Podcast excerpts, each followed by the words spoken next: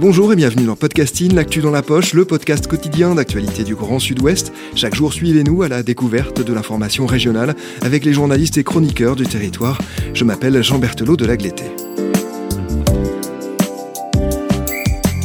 En cette semaine de vacances, Podcasting vous emmène à la découverte de certains fromages du Sud-Ouest. Comment sont-ils fabriqués, par qui, mais surtout, que racontent-ils de leur territoire, des femmes et des hommes qui le composent Cette série s'appelle Fromagine, elle est signée Mathilde Debar. Pâte molle ou pâte dure, coulant ou fondant, sec ou crémeux, au poivre ou à l'ail, il y a autant de fromages que de goûts. Mais justement, qu'est-ce qui les rend si différents les uns des autres? Pourquoi ces particularités? Pourquoi ces particularismes même? Que disent-ils, ces patrimoines de notre région? Toutes ces questions, nous les avons posées à des professionnels de l'alimentation et des producteurs. Je vous emmène à l'abbaye d'Échournac, en Dordogne. Antoine Dumont m'accueille au cœur de l'abbaye pour discuter du fromage fabriqué par les douces mains des religieuses, La Trappe et Chournac. Je suis arrivé ici, euh, on pourrait dire en quelque sorte que je suis rentré au monastère. C'est pas tout à fait, pas tout à fait le cas, mais un peu.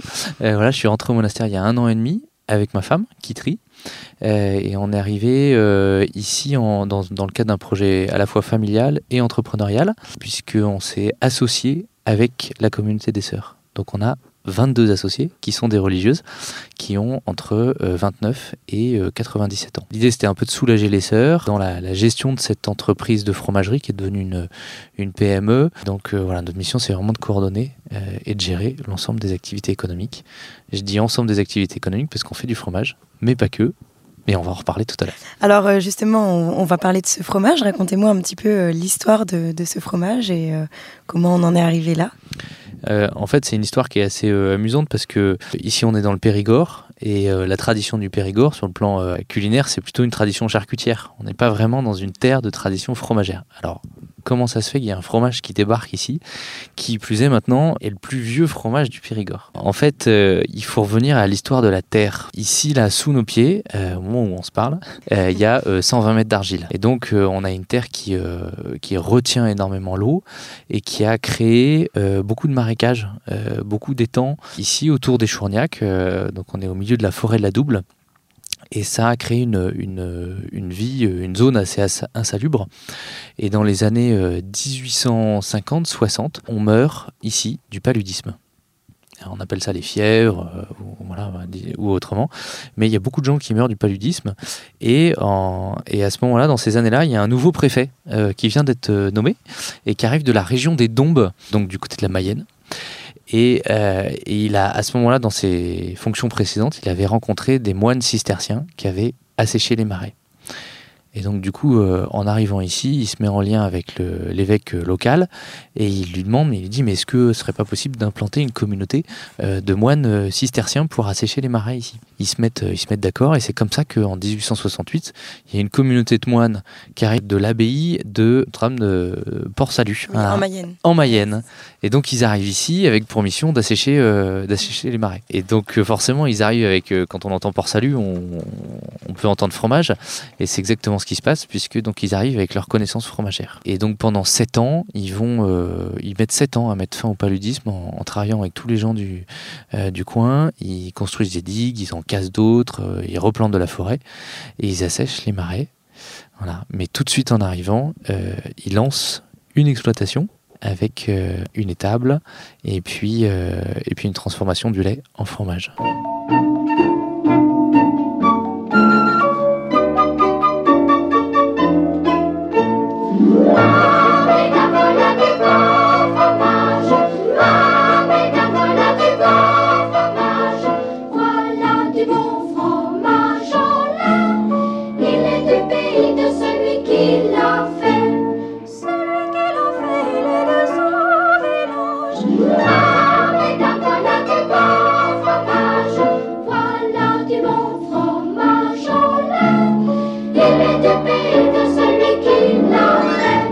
Me semble qu'il y a un lieu aussi qui marque la fabrication, c'est la cave.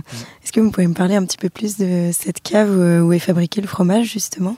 Alors, euh, quand ils arrivent en 1868, il y a euh, uniquement ce bâtiment euh, qu'on vient de traverser, qui est une, une ancienne ferme périgourdine à colombage avec du torchis et des, et des, briques. Première chose qu'ils font, c'est de construire un four à briques. Et avec ce four à briques et la terre qu'il y a sous qu'on a, qu'on a ici, ils vont cuire des briques et ils vont construire trois des ailes du monastère, qui est juste là à côté, l'ancienne étable qu'on va aller voir, et puis le bâtiment de la fromagerie avec ces caves, donc qui sont en, ces caves naturelles en pierre, euh, voilà, qui datent euh, des années 1870. Et effectivement, une partie du secret du fromage réside dans la qualité de la cave. Et j'ai pour habitude de dire que notre fromagerie, c'est un peu comme un spa.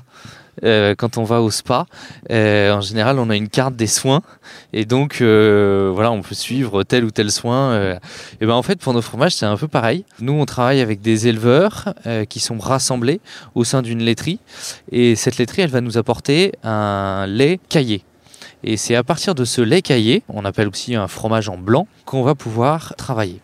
Donc sur cette première étape de transformation du lait en lait caillé pressé et euh, moulé. Donc ça, c'est une étape qui dure quelques heures. Donc concrètement, le lait, il est collecté euh, le lundi.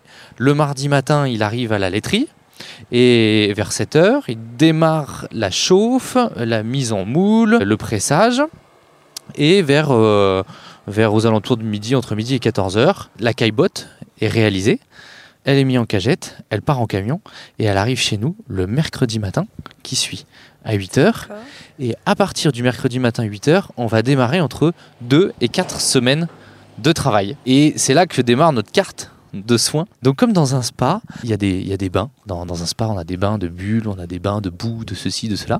Euh, donc nous, euh, pareil, nos fromages, on va les baigner, on va les tremper. Donc on imagine que forcément un peu dans le vin de noix, puisque euh, c'est quand même voilà, une des typicités de ce fromage. Donc ça, c'est cette première étape. Et puis dans, une, deuxième étape, on va s'occuper de leur, de leur croûtage. Comme au spa, on prend soin de sa peau.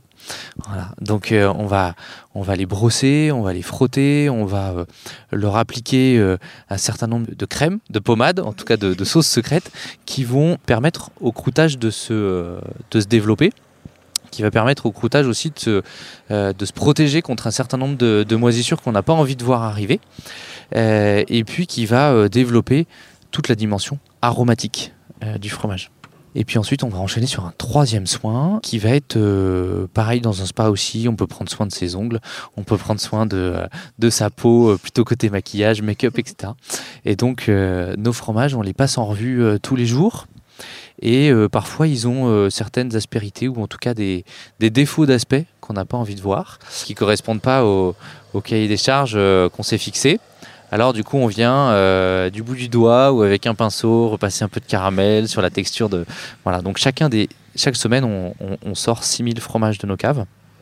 Alors ça peut paraître euh, énorme, mais en fait c'est voilà par rapport à plein de fromageries, ça reste encore en tout cas un métier euh, très artisanal. On, passe en revue à la main chacun de ces fromages et puis on va venir corriger s'il y a besoin. Voilà.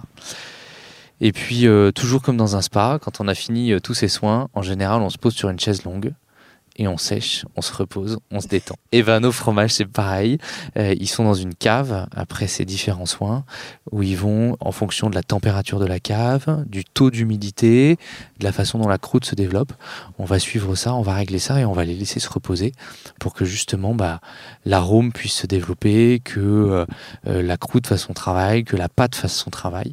voilà et donc les petites tomates euh, de 300 grammes, elles vont sortir de cave euh, au bout de deux semaines. Et puis nos tomes d'un kilo 7, euh, plutôt au bout de 3 à 4 semaines.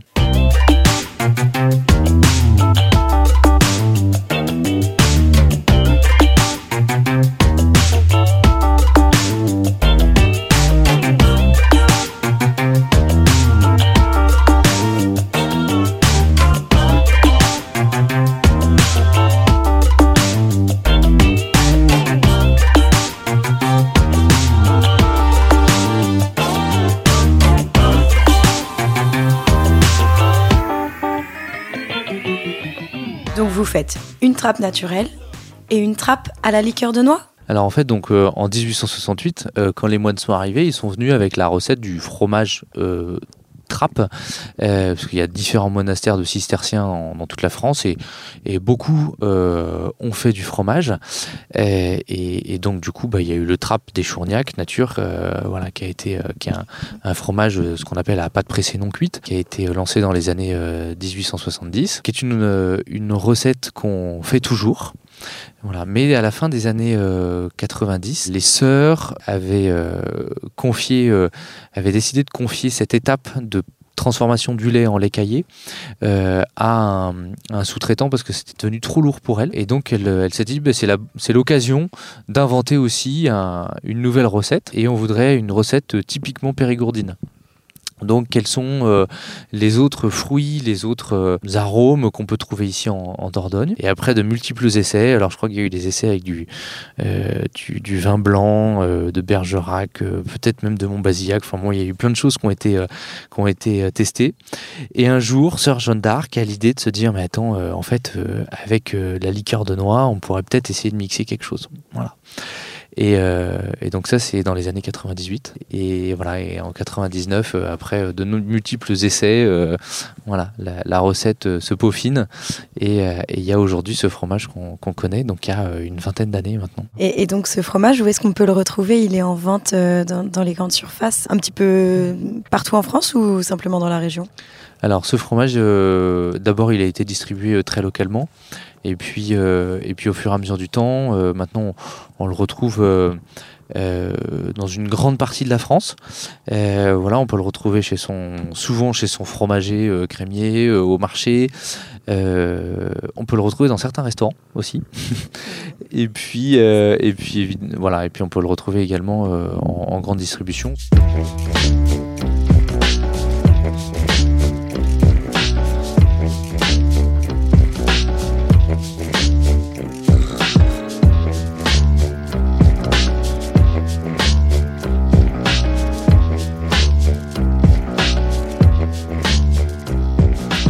Qu'est-ce que ce fromage représente pour euh, la ville, ses habitants ici? Est-ce que c'est un emblème? Je, crois que ce qui marque le plus les gens d'ici, euh, au-delà du fromage, euh, c'est surtout l'histoire que je vous partageais de ces moines qui sont arrivés et qui ont beaucoup travaillé avec les gens d'ici, du village.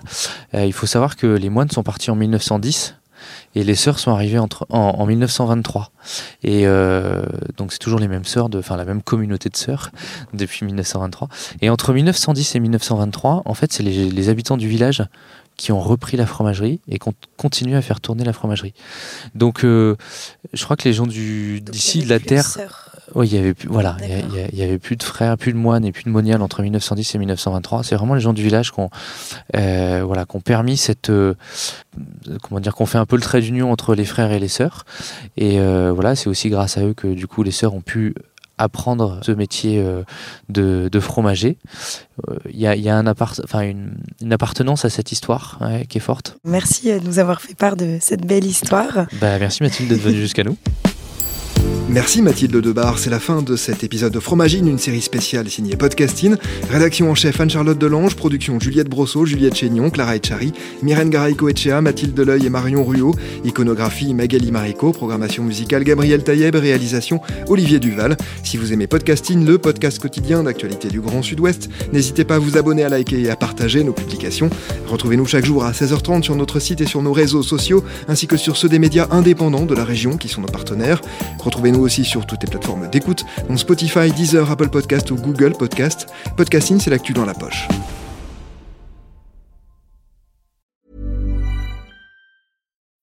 When you need mealtime inspiration, it's worth shopping Kroger, where you'll find over 30,000 mouthwatering choices that excite your inner foodie. And no matter what tasty choice you make, you'll enjoy our everyday low prices, plus extra ways to save, like digital coupons worth over $600 each week. You can also save up to $1 off per gallon at the pump with fuel points. More savings and more inspiring flavors make shopping Kroger worth it every time. Kroger, fresh for everyone. Fuel restrictions apply.